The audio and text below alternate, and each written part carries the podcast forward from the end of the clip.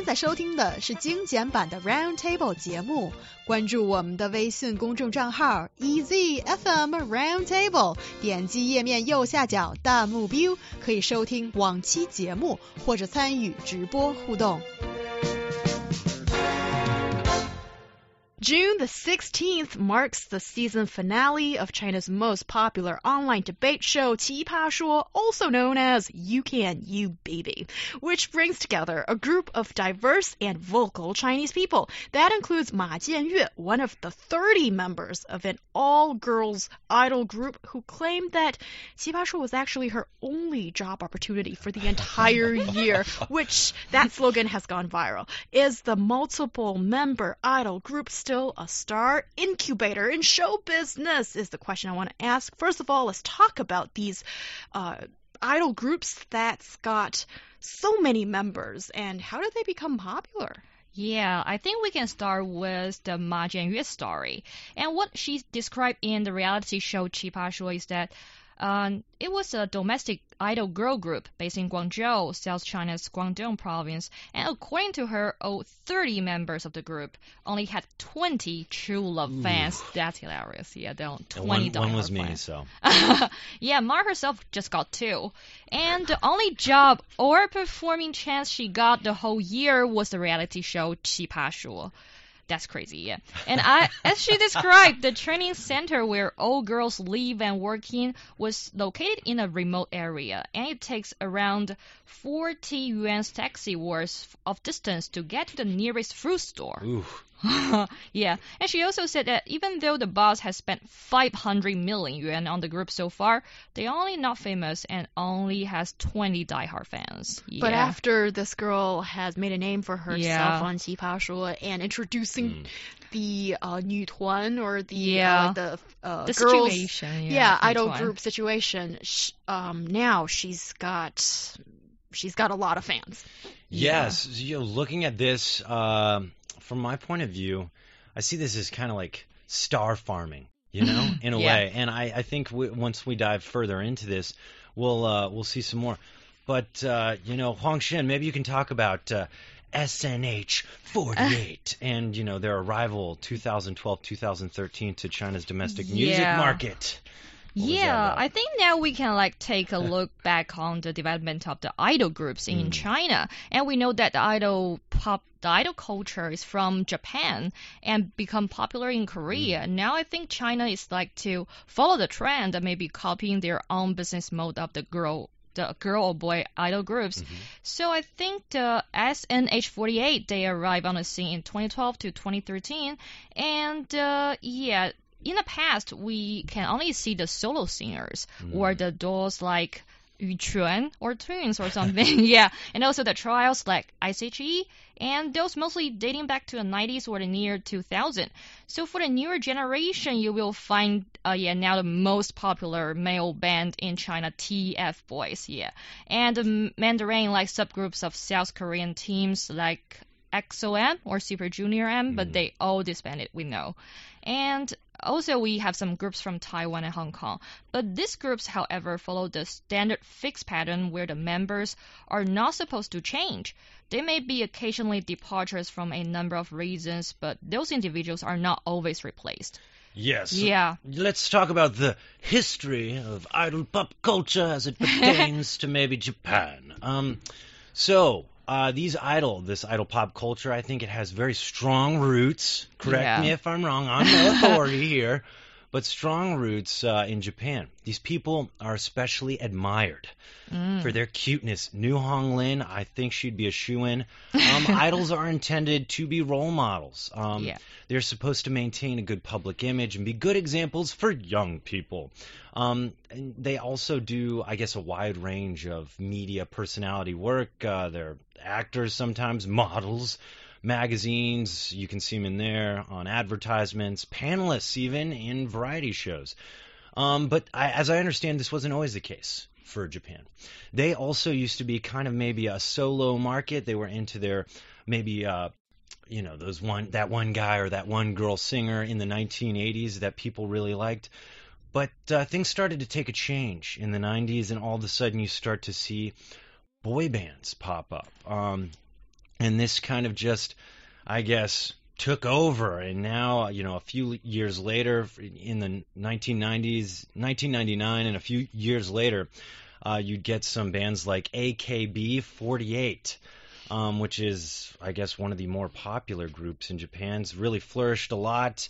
Um, and it's lucrative, guys. Okay, so in 2013, this AKB48 um, became one of the most, I guess, highest earning musical performers in Japan with over 128 million in sales as of de- December 2015.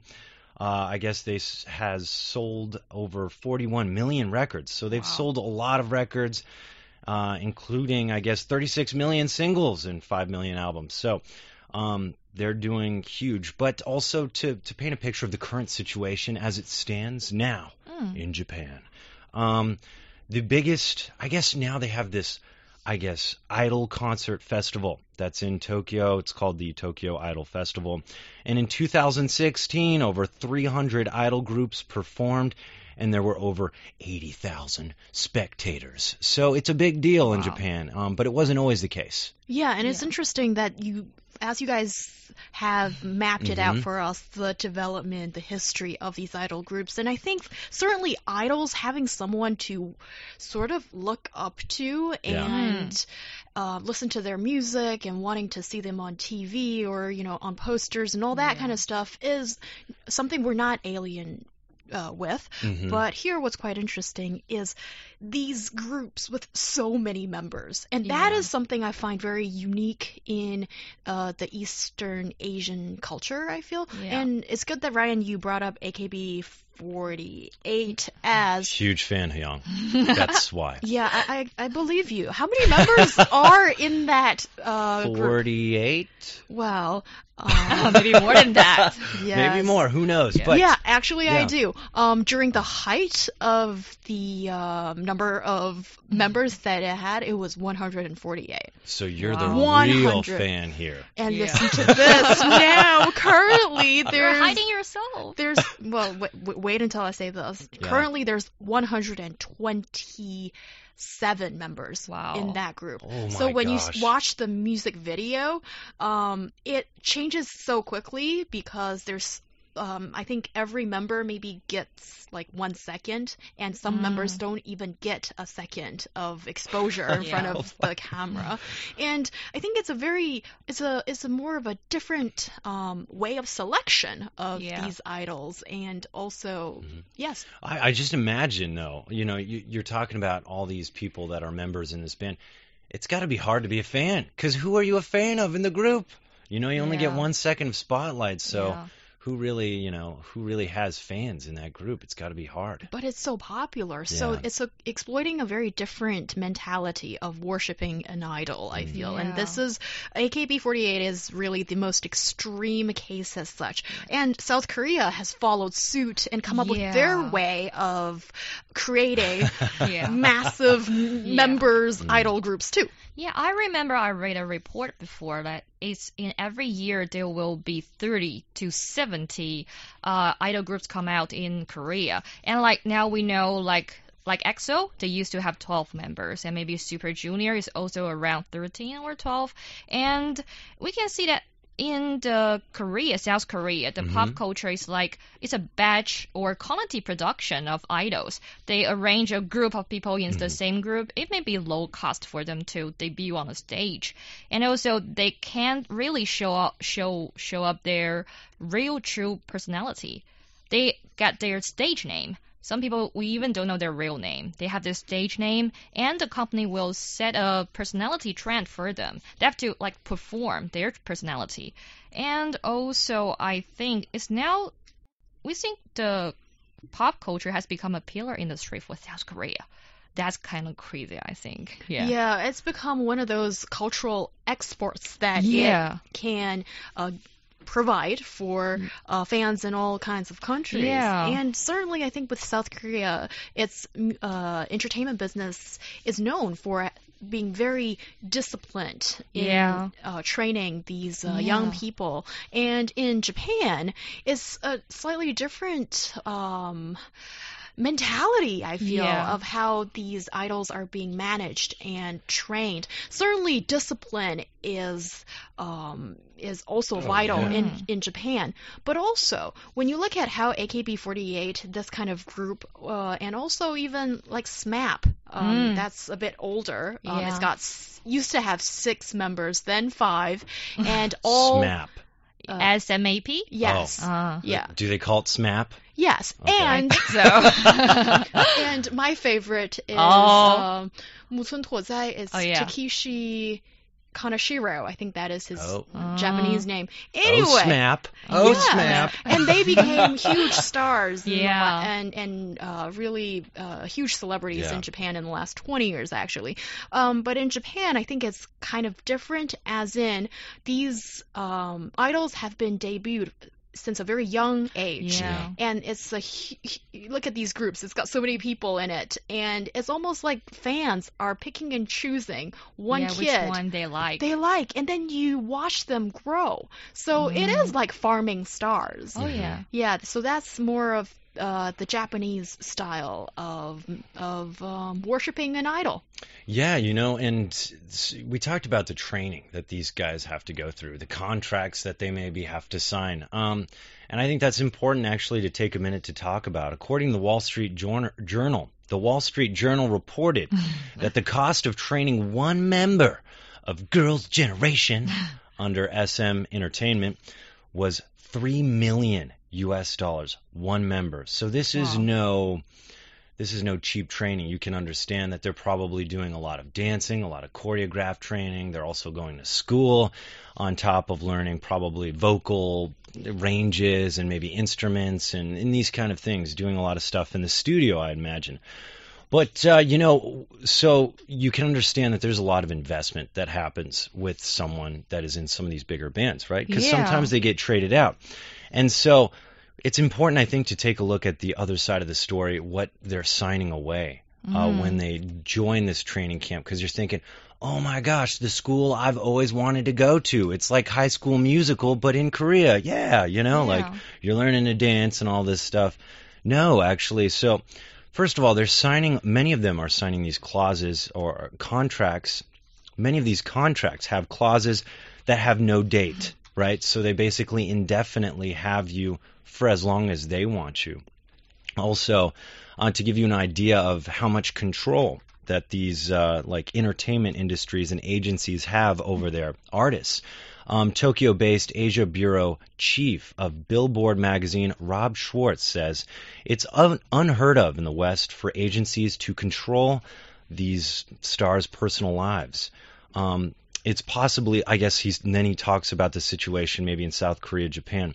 It's possibly comparable to the situation in the 1940s in the U.S. Uh, when the film studios had huge control over their movie stars, but even then, they may have been encouraged not to date or marry, but there was less coercion. So he's basically saying there in the US this hasn't even really happened. It's got close maybe in the 1940s with movie stars, oh you need to date them, you needed to do this, this kind of thing controlling life.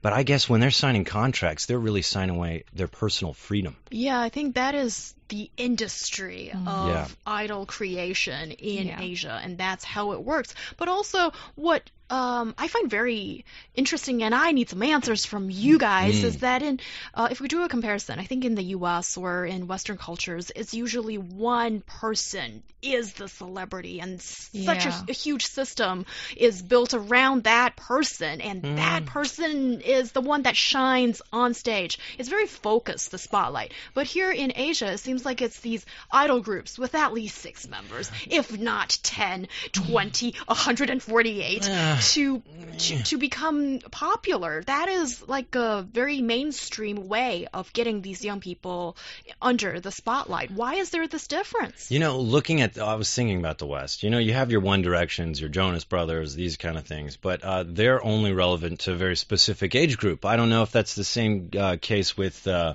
K-pop. the K-pop and J-pop or or whatever they're called. Um, but you know, I think the U.S. actually the main train that trend that's followed in the U.S. is this kind of like bad boy, bad girl image, and I think that came prominent in the '90s. You know, uh, where bands like boy bands like uh, NSYNC or maybe the Backstreet, Backstreet Boys, Boys. I want Want it it that that way, way. that thing, you know. Uh, started to fall out of the spotlight, and all of a sudden, maybe Eminem was really he's Marshall Mathers, very big rapper in the U.S., started coming up with kind of a darker uh, image that he was providing in his music, and that really got a lot of steam, and a lot of people kind of started chasing this bad boy, bad girl image. I mean, you got your Britney Spears, Toxic, right? That song came out, very sexual songs, these kind of things, but you know. Um, and, and so I think that's kind of been the way we've grown, just in media in general. I remember in the past we were talking about TV shows, and maybe U.S. TV shows tend to be a little more dark, a little more real, um, definitely a little more sexual. Probably in the West in general, you got Game of Thrones, these these kind of things. So, I think that's the situation in the uh, the the West. Yet, I feel here it's music, uh, but it's also this kind of them wanting to create idols for their youth, and so that's why this is so prominent. Yeah. Yeah, I think the think? K-pop culture is a little bit different in the system. I don't know whether you know that in Korea's culture there are like three levels of stars. The f- the top level is about the movie star. The second one is like TV series actors or actress, and the idols are located in the bottom part, the third tier. So maybe I think some young people will treat the group experience as a shortcut to fame, and then after they gathered a huge fan base, they can try to turn to actors or singers. Yeah. Yeah, I think that's uh, exactly what I would say Justin Timberlake did when he moved away from Yeah. uh, NSYNC. But Hyung, Yeah, I think here um, in China, uh, it's it all Mm. gets so interesting because we have such a huge market and Yeah. appetite Yeah. for idols. Mm. Because these idols, they're targeting like little younger group of Mm. people, and Mm. These kids don't earn a lot of money themselves, but they are willing to spend whatever Mhm. they get from their mom and dad. which I feel any kid Yeah. would be, you know. yeah, but here I still feel it's kind of different. And Yeah. the way I would phrase it or explain it is that um, here in the uh, Asian culture, it's more like you are nurturing your Mm. idol. You're being part of Yeah. of not only witnessing but every Accompany yuan- them. Yeah, you spend. You are making them grow, and Yeah. you are And growing with al- them. Yeah, exactly. You're growing up with them. Well yeah, said. it's almost like you are a parent in a way, Yeah. almost. When you look at how TF boys in China. That's true. Well, they're just they're very relatable, right? If they're your same age, you're growing up listening to them, then that's like you in a way. Maybe like your friends. You're someone you can really relate to, but who's in the spotlight. Well said. Yeah. Thank you. And um, when you look at the Chinese situation, it seems like we have a huge market, and these talent agencies are trying desperately to emulate the Japanese model or the South Korean model. And how are we doing in that regard? Yeah. I don't think we should just copy their pattern. We should create our own style. I think maybe TF Boys has set a good example for them, but although they like adapted some uh, method from the Korean or J-pop, but they have their own way. Like they shoot a TV series or reality show of the boys growing together. Like just like you said, those fans are like 姐姐 fans, sister fans, or mother fans, and they, yeah. But I think we should still keep the trend of promote any solo singers. yeah. Well, Yeah. with the groups like the Hamburger Group Mm, yeah. from Oh, um, Japan. Huge fan. Yeah, Mm. right. Number one, in fact. Hamburger you've gr- uh, girls. Weibo, yeah. Yes, and I think there's a video that Ryan has. Mm. Uh, Ooh, guys, got to check shoot. it out on our Weibo. Yeah. Um, but anyway, hopefully that's been posted. But anyways, uh, you know, I do want to take a minute to say though that this, uh, the the J- Japanese K, the Japanese J-pop industry. Sorry, this is all new lingo to me, Mhm. new words. Is is like the second largest music industry. I guess in the world, it has a huge market value. There's a lot going on here. Uh, it's, I guess, a very you know, lucrative industry. South Korea, though, is the underdog. They're coming up, you know, not necessarily as big, but K-pop's growing bigger, as I understand. And you know what I think is really cool is from an American point of view, I think I can relate more to the K-pop. Though I'm not a huge fan, I do feel like they try to maybe bring in the more R&B, hip hop type genre, and also, you know, I think uh, they're doing a lot of work with things that I appreciate in American music, and I think we as Americans have a lot of inf- we really like to choreograph dances and stuff and this kind of thing. I mean, maybe a lot of people do, but there's definitely a huge influence of that in in a lot of these kind of music stars in the U.S. So very relatable for me. I think more so with with K-pop than J-pop. J-pop just gets a little weird. well, it depends on your aesthetics, I yes. suppose, and what Sorry, you yes. like. Yes, and also you like hamburger girls, right? That's right. true. Okay, never mind. yeah, and uh, one general trend that I've picked up amongst Yeah. all these uh, idols across the world is that increasingly I think there's less value put on real talent, but it's about being cute and being famous for the sake of it. Yeah, Huang Shen, last question for Mm. you. Who's your favorite K-pop uh, band celebrity? G Dragon. G-Dragon. I've heard that name before. Definitely Yeah. a big name. Yes, and I have to say I kind of agree. yes.